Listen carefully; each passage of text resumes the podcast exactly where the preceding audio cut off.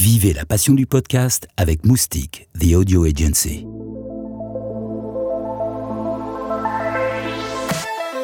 Vous écoutez une conférence de la première édition du Paris Podcast Festival, le rendez-vous de la nouvelle culture de l'écoute à la Gaieté Lyrique à Paris. Julien Loisy, fondateur de Podcastéo, interroge les méthodes de mesure d'audience pour le podcast natif. Paris Podcast Festival, les coulisses. Ok, waouh. Bonjour à tous, euh, je, suis Julien Loisy, donc je suis un des fondateurs de Podcastéo. Et euh, déjà, je suis très content de pouvoir euh, parler avec vous pendant 30 minutes des audiences des podcasts et comment on peut essayer de les mesurer. Et je vous ai amené un petit truc. En fait, là-dedans, on y reviendra après, mais c'est l'algorithme de classement des podcasts iTunes. On pourra voir ce qu'il y a dans cette boîte noire, hein, parce que bon, peu de gens savent ce qu'il y a dans le classement iTunes pour le moment. Et euh, on va commencer. Je vais essayer d'être un peu interactif parce que bon, même si 30 minutes c'est lent, euh, si je fais que parler pendant 30 minutes, on va un peu se faire chier. Donc, on va commencer avec une devinette. D'après vous, qu'est-ce qui se cache derrière ce chiffre de 0.018% On va pas jouer de devinette euh, from scratch. J'ai quand même ramené trois propositions. La première, c'est est-ce que d'après vous, c'est le pourcentage de Français qui écoutent des podcasts? Est-ce que c'est le pourcentage de représentation des podcasts dans les articles de presse et web liés aux médias Ou est-ce que c'est le pourcentage de la population qui sert aux études TV médiamétrie 3. Bravo, c'est effectivement la 3. Alors, pour euh, rentrer un petit peu dans, dans le détail, Médiamétrie utilise euh, un panel de 5000 foyers qui est représentatif euh, de la population en France. Et de là, en fait, il en déduit une tendance sur les écoutes, enfin pas sur les écoutes, pardon, sur les, les audiences de la télé. Donc ça s'appuie sur un principe mathématique de la représentativité d'un échantillon qui euh, sert à, calculer euh, un résultat pour une population entière. Ça marche très bien pour la télé. La marge d'erreur est à 0,5%, ce qui fait qu'au niveau de la télé, ça représente 100 000 euh, téléspectateurs d'erreur. Ce qui est très bien pour la télé, ce qui est un peu plus compliqué dans le podcast parce que les meilleurs podcasts font 50 000 écoutes au bout d'un mois par épisode. Donc, ça va être très compliqué d'utiliser cette méthode dans le monde du podcast. Donc, on va partir sur notre méthode. Et euh, une méthode qui pourrait être intéressante, c'est de faire comme les vidéos en ligne avec YouTube, c'est-à-dire juste bah, de, compter combien de visionnages ou d'écoutes a eu lieu pour un podcast. Alors, parmi euh, ce, public, qui est-ce qui fait du podcast ici? Ok, donc pas mal. Donc pareil, on va jouer un jeu. Qui est-ce qui en héberge sur SoundCloud? Ok, donc on en voit une, un peu moins d'une dizaine. Sur Pipa? Il y en a, je vois une main levée. Sur Ocha? 1, 2, 3, 4, 5, 6, parfait. Sur Art19 Personne. Sur archive.org 2, 3, ouais, 3, pardon. Pardon là-haut. Vous êtes dans le noir. Sur Lipsyn Ok, 1. Et sur Earvis Ok. Et d'après vous, parmi tout cela, c'est qui qui héberge le plus de podcasts en France? SoundCloud? Pipa? Ben En fait, c'est un piège. Ceux qu'on héberge le plus, c'est les serveurs privés, en fait. On a fait une étude sur. Euh, on a pris le 90 podcasts qui étaient assez haut dans le classement Podcastéo. Et en fait, on s'est rendu compte que plus d'un quart étaient hébergés encore sur leur propre serveur. Euh, si vous prenez donc les podcasts les plus influents, ceux qui ont le plus d'audience, c'est encore hébergé à l'ancienne sur un serveur où on construit son flux RSS euh, avec ses propres mains. Euh, vient ensuite donc SoundCloud, Pipa, Ocha, etc. Euh, ce qu'on voit aussi en France depuis le début de l'année, bah, c'est avec l'arrivée d'Ocha et de Pipa, beaucoup de gens quand même ont migré de SoundCloud vers euh, ces deux nouveaux euh, acteurs du marché. Mais si on en revient à la question de comment je fais pour compter mes audiences, ben on se rend bien compte que là où YouTube domine le, game de la vidéo avec plus de 90% des, des, des, audiences, ici, il va falloir que vous additionnez sur chacun de ces euh, serveurs, parce que c'est pas parce que vous hébergez que sur Pipa que vous n'êtes pas sur Ocha ou sur euh, SoundCloud ou sur YouTube ou que sais-je. Donc en fait, on est dans un éclatement qui devient très compliqué pour cumuler et faire la somme de toutes les audiences. L'autre hétérogénéité qu'on voit dans le monde du podcast, c'est euh, lié au lecteur. C'est-à-dire qu'on a pris trois podcasts qui font 2000 et, voilà, et 10 000 écoutes, et puis on a regardé c'est quoi leurs chiffres, quel lecteur euh, consomme le, podcast. Sur le premier, on voit que bah, un tiers vient du browser de, de, l'hébergeur, donc là on est sur Pipa, et puis on a donc de l'Apple Podcast, HTTP Client, Podcast Addict, Autre Podcast, enfin on a beaucoup de lecteurs.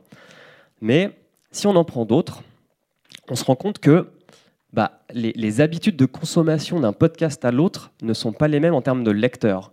C'est-à-dire qu'un podcast qui fait, euh, là, celui du bas, 28% sur Spotify, celui du haut n'est même pas référencé sur Spotify, alors que c'était des podcasts qui ont été pris au même moment, hein, ces chiffres. Donc, on ne peut même pas se fier sur une seule application d'écoute d'un podcast pour en déduire une audience. On est encore dans ce problème d'hétérogénéité, donc il faut qu'on trouve une autre méthode.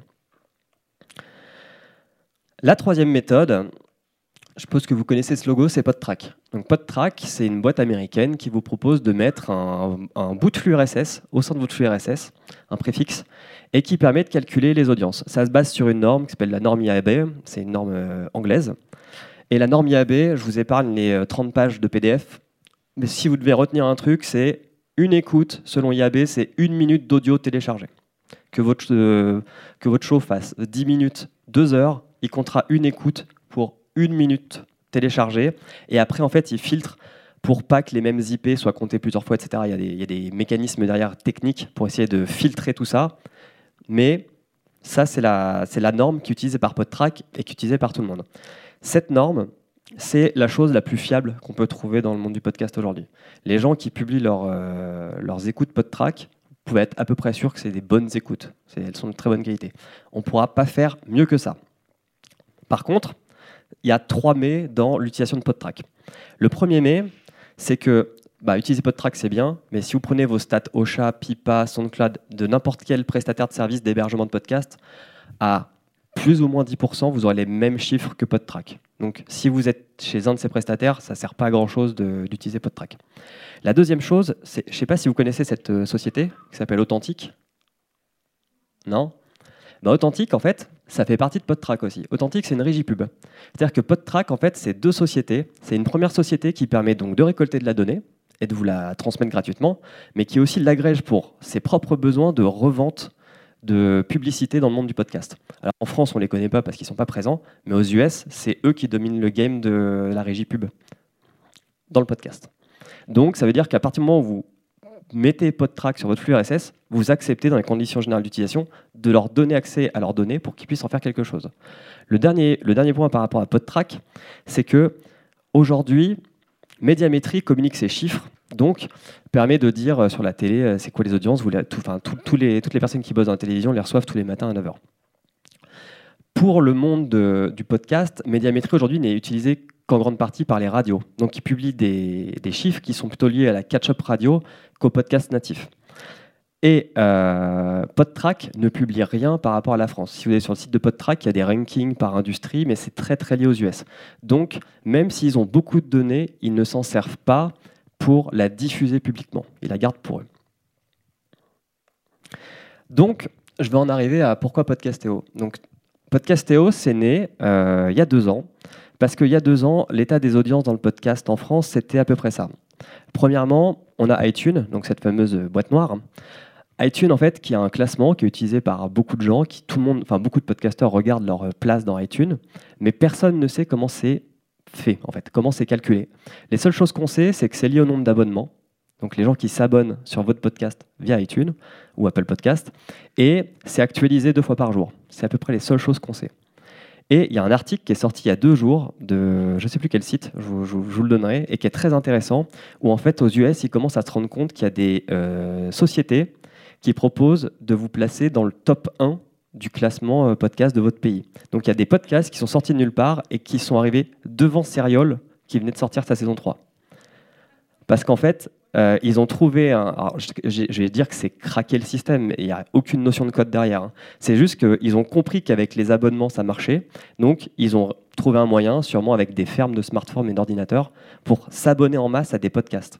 Et le journaliste qui a fait l'analyse Et l'analyse est excellente. Si vous êtes sur une page iTunes, vous pouvez voir donc euh, le podcast, euh, les épisodes, et puis vous pouvez voir en bas, les gens qui se sont abonnés à ce flux se sont aussi abonnés à tel, tel, tel podcast. Quand vous prenez ces flux qui, cassent le code, vous vous rendez compte qu'ils sont abonnés à des podcasts qui ne sont pas du tout connus. C'est-à-dire que les gens qui s'abonnent à Serial vont aussi s'abonner à 99 Invisible et tous les grands podcasts américains. Là où les, les podcasts qui craquent le système pour monter en haut, les gens qui les écoutent n'écoutent pas des podcasts populaires. Donc en fait, il a fait un graphe qui est très bien, je n'ai pas eu le temps de le mettre, mais qui représente que le classement iTunes, c'est pas qu'il n'est pas fiable, c'est qu'il est, il est compliqué. La deuxième chose qui est compliquée par rapport au classement iTunes, et qu'il est toujours, c'est que si vous n'êtes pas dans le top 200, il faut être ingénieur informaticien pour connaître votre place. Il faut aller euh, triquer le, flux RSS, il y a des, commandes, hein, on peut le faire, mais c'est pas du tout euh, user-friendly.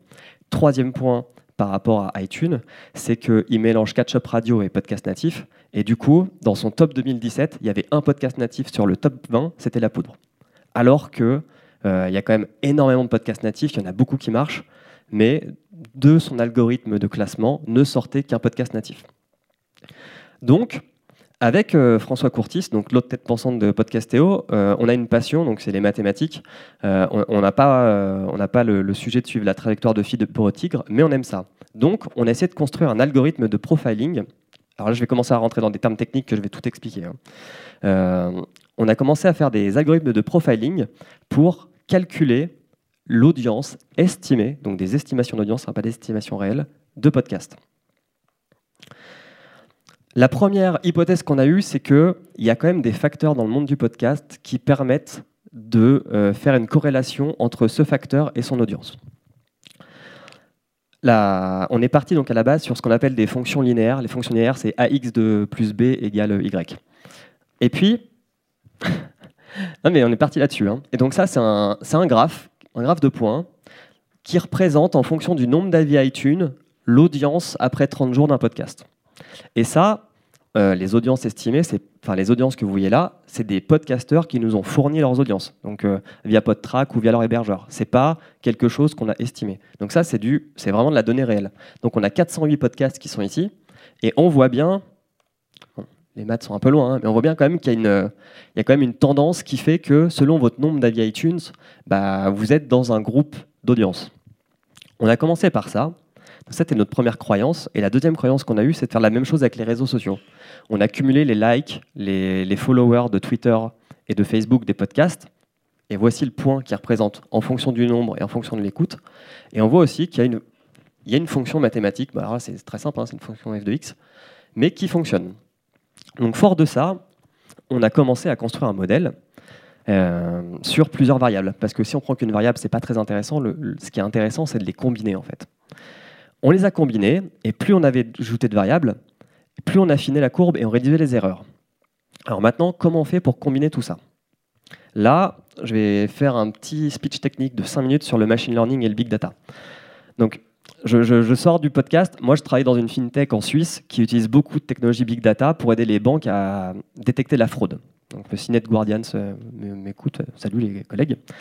Et euh, je vais prendre l'exemple. On va prendre l'exemple d'une personne qui s'appelle Henri M. Et Henri M, quand il, utilise sa banque, bah en fait, il a des habitudes. C'est-à-dire qu'il utilise il fait toujours des paiements avec sa carte bleue ou son e-banking d'un certain montant. Il utilise donc des canaux de paiement, des canaux de paiement. Il a une fréquence de paiement, il utilise des devises, il fait ça certains jours de la semaine, mais pas tout. Et puis, il paye depuis sûrement des villes de la Provence-Alpes-Côte d'Azur. Quand on combine tout ça, ça nous donne le profil, le profil d'Henri M. Maintenant, si on part du principe qu'Henri M il s'est fait voler sa carte bleue par un certain Antoine P, et que Antoine P, il va utiliser la carte bleue d'Henri M pour aller faire des paiements. On va se rendre compte qu'il va aller faire des paiements qui vont avoir un montant qui est différent. Il va aller faire ça dans des endroits qui sont différents. Et il va sûrement faire ça des jours de la semaine qui sont différents parce que peut-être qu'Henri M, il fait ses, achats le week-end alors qu'Antoine, il les fait le lundi et le mardi. Grâce à ça, nous, on va être capable de détecter qu'on est sur une fraude en fait. Que le comportement de la carte n'est pas celui de son propriétaire. Maintenant, j'en reviens au podcast. Un podcast, c'est la même chose en fait. Un podcast, c'est des avis iTunes, c'est des réseaux sociaux, c'est une catégorie, c'est du nombre d'épisodes, un label, le sexe de l'animateur. C'est plein de caractéristiques. Et de ça, en fait, on peut en déduire un profil. Et si on connaît l'audience de ce profil-là, si on rencontre un autre podcast qui a à peu près les mêmes profils, et eh ben du coup, on pourra aussi en déduire son audience à peu près. Et c'est comme ça que fonctionne Podcastéo. Ça, c'était la première partie technique. La deuxième partie technique, c'est ça. Est-ce que vous connaissez cette image? À peu près tous. Hein ça, c'est le Google CAPTCHA. Donc Google CAPTCHA, c'est euh, quelque chose qui aide beaucoup Google à entraîner son modèle de reconnaissance d'image.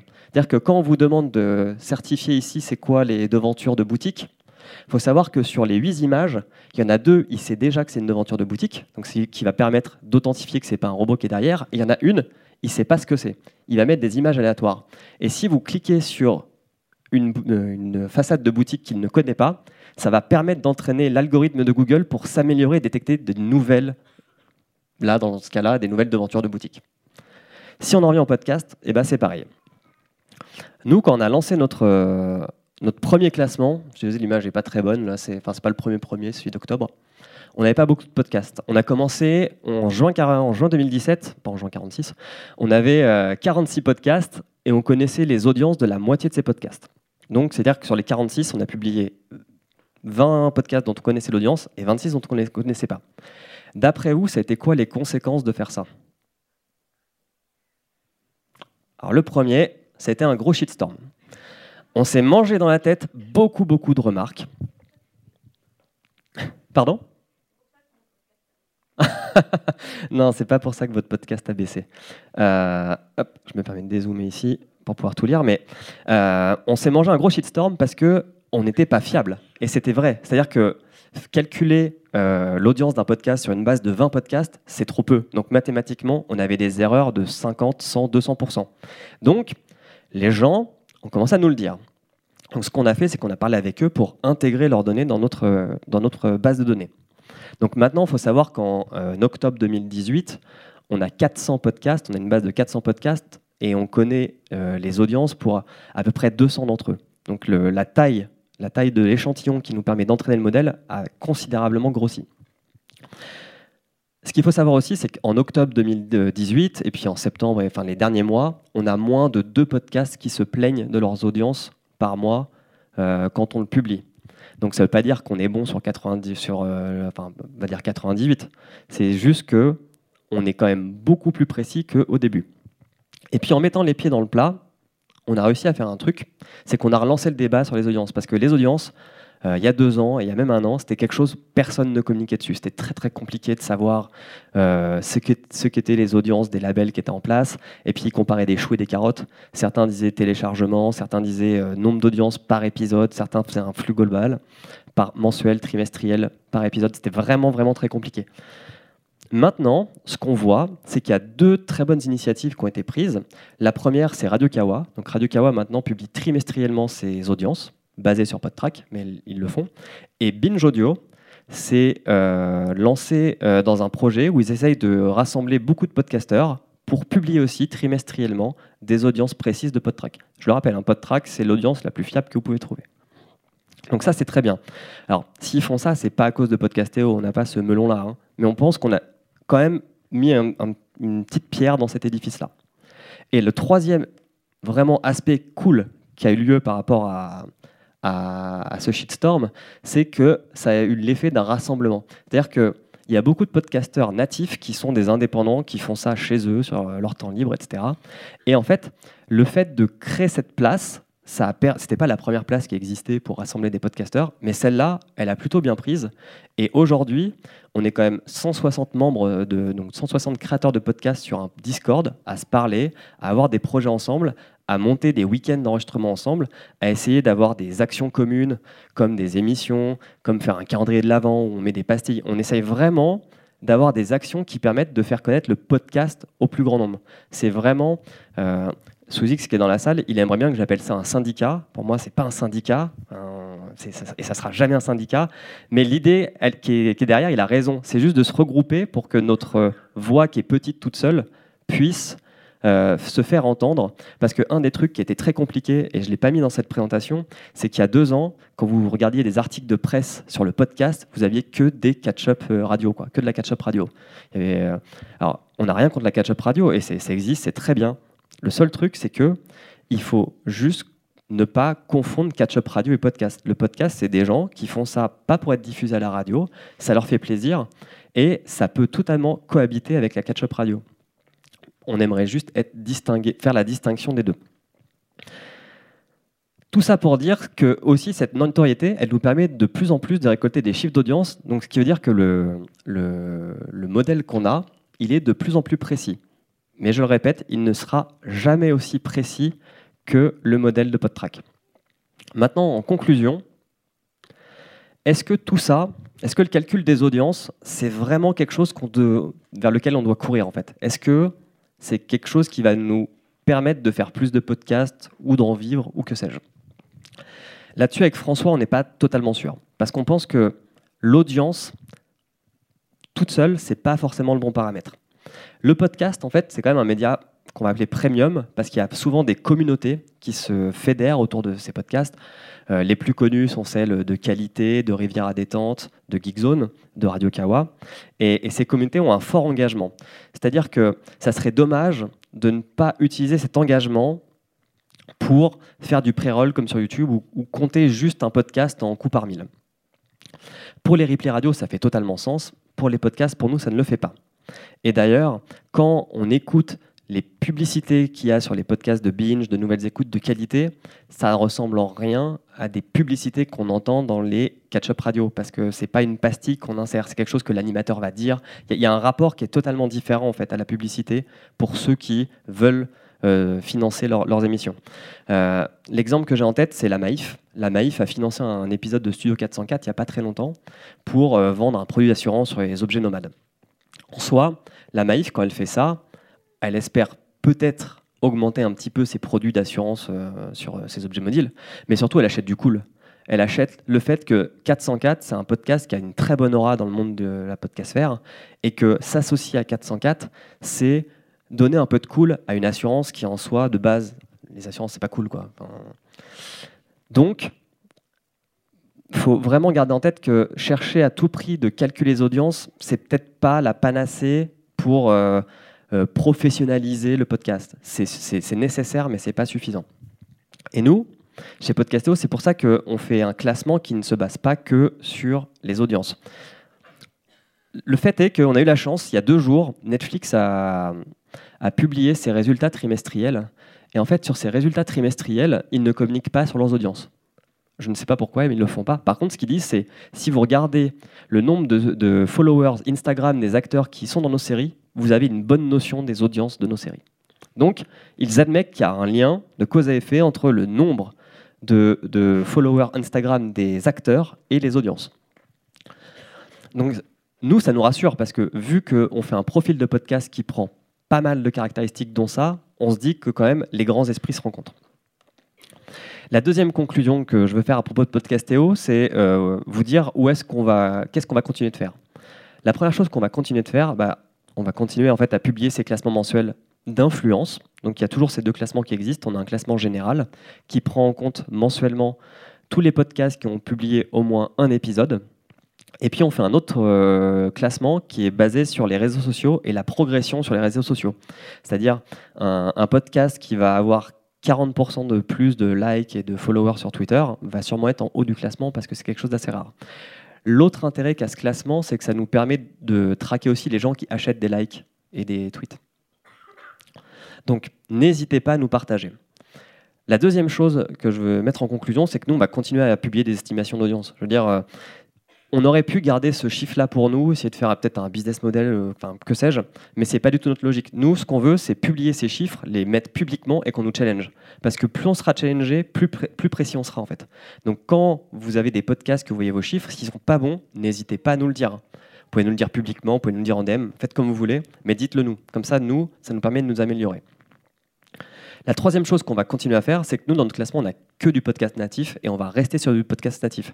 Parce qu'aujourd'hui, c'est ça n'existe pratiquement pas. Il y a Podmust qui le fait aussi, mais ils sont encore euh, petits en termes de nombre de podcasts, qui proposent un classement de podcasts natifs. Donc si vous avez un podcast natif et que vous n'êtes pas encore dans Podcastéo, contactez-nous, on vous ajoute, c'est gratuit, il n'y a pas de problème.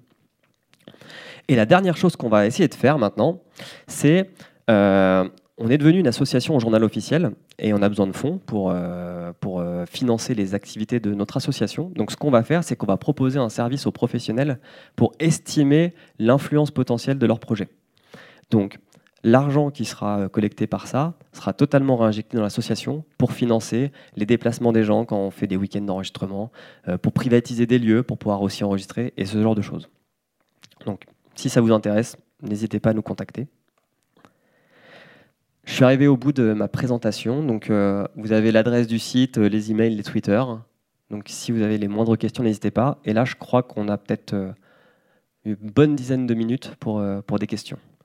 Donc, il y a Amélie qui a un micro et je ne sais pas qui, si jamais vous avez des questions. Merci. Bonjour. Euh, dans le cas d'un article, j'ai eu euh, euh, enfin la direction audio de médiamétrie au téléphone il y a deux jours, et ils m'ont dit qu'ils proposaient de plus en plus à des podcasts natifs. Je pense à des, ils, visent peut-être d'abord les, studios et compagnie, d'intégrer en fait l'équivalent d'un pixel, donc un peu comme je pense le, le fait PodTrack, pour que justement on ait une mesure d'audience que après médiamétrie puisse la publier et effectuer des rankings. Euh, d'audience sur l'ensemble euh, des podcasts. J'imagine qu'ils le feront aussi pour euh, les, catch-up radio. Qu'est-ce que ça va changer pour vous? Parce qu'effectivement, là, tout le monde aura un classement qui serait, pour le coup, assez objectif. Alors, je ne travaille pas chez Médiamétrie. J'étais en contact avec eux une fois.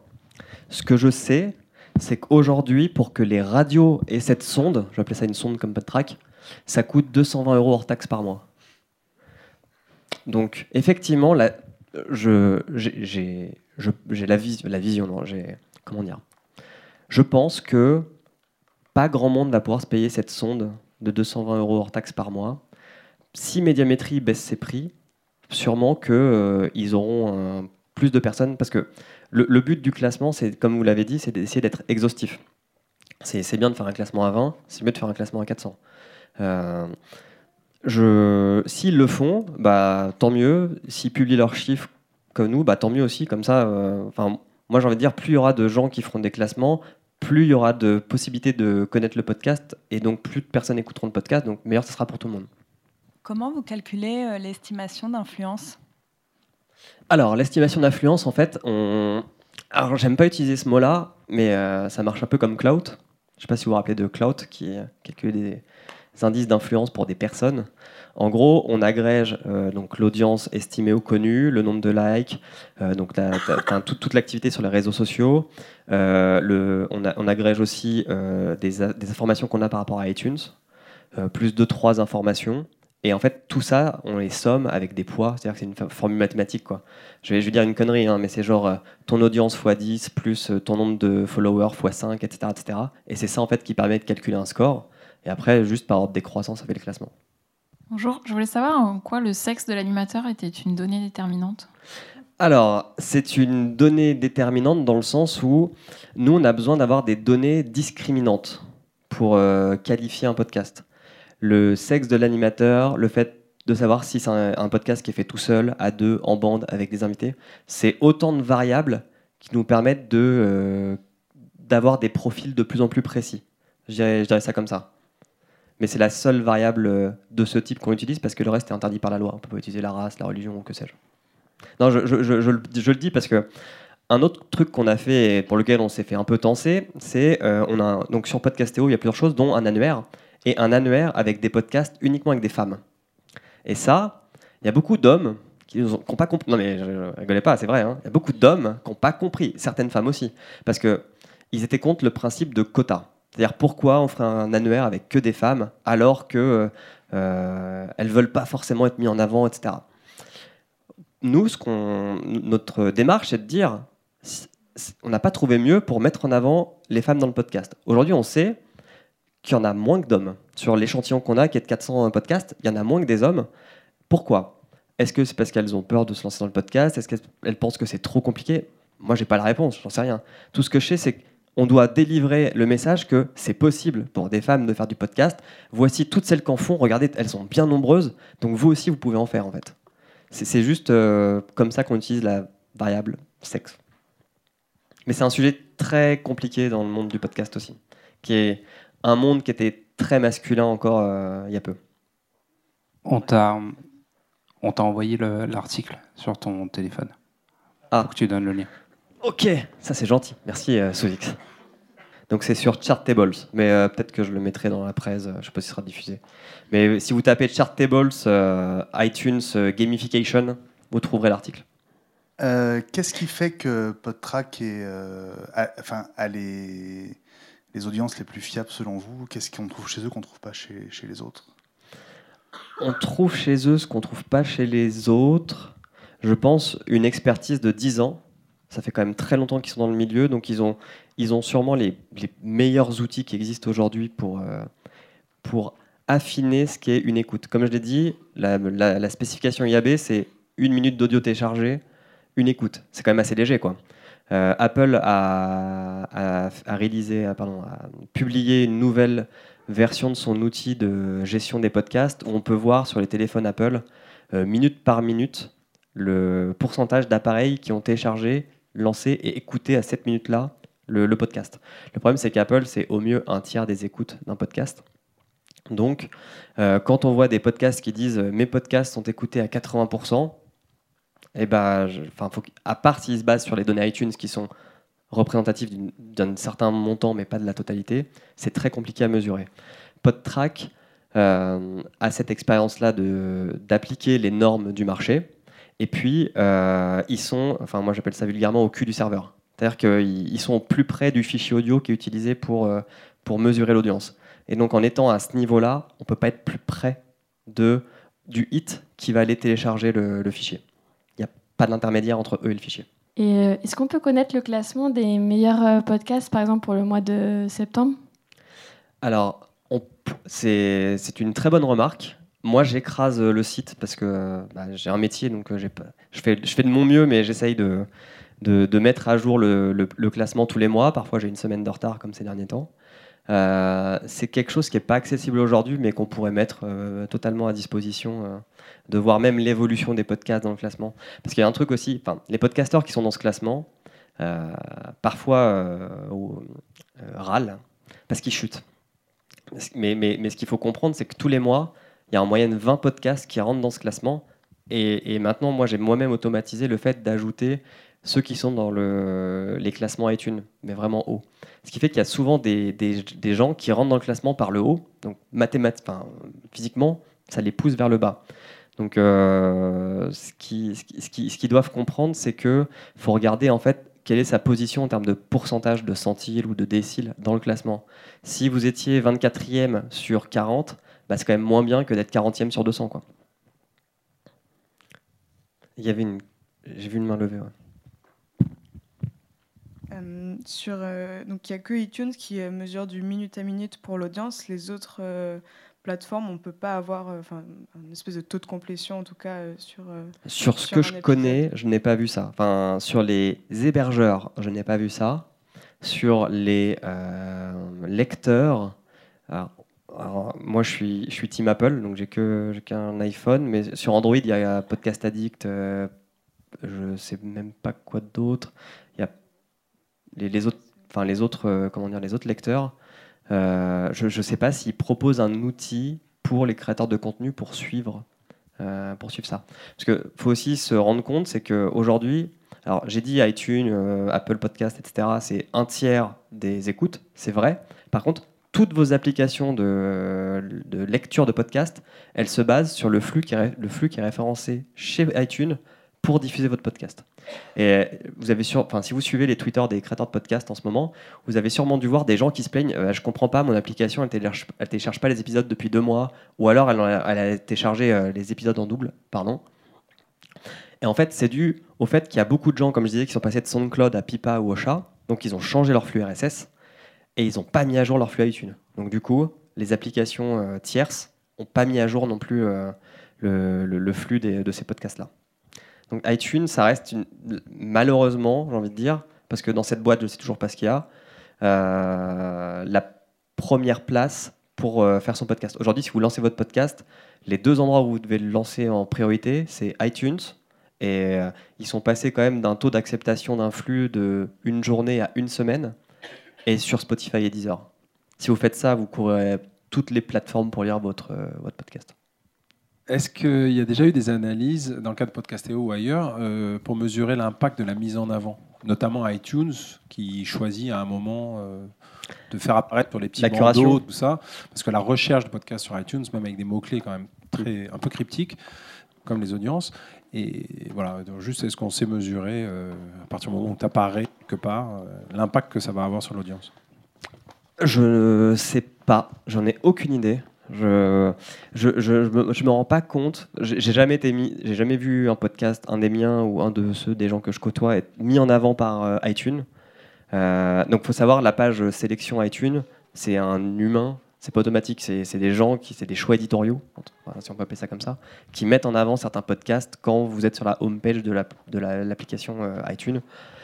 Je j'en ai aucune idée. Ce que je sais, c'est quand des podcasts sont, euh, pour l'avoir euh, vécu personnellement, quand des podcasts sont cités dans des articles de presse, ça a pratiquement aucun effet. Par contre, quand c'est cité par la radio, c'est assez rare, mais là, ça a un grand impact. La radio a l'air d'avoir- d'être un canal beaucoup plus fort pour euh, faire découvrir un podcast et donc agrandir son influence que la presse écrite. Les gens qui disent la presse écrite, je suis pas sûr qu'ils écoutent beaucoup de podcasts, malheureusement. Faut que je dise au revoir.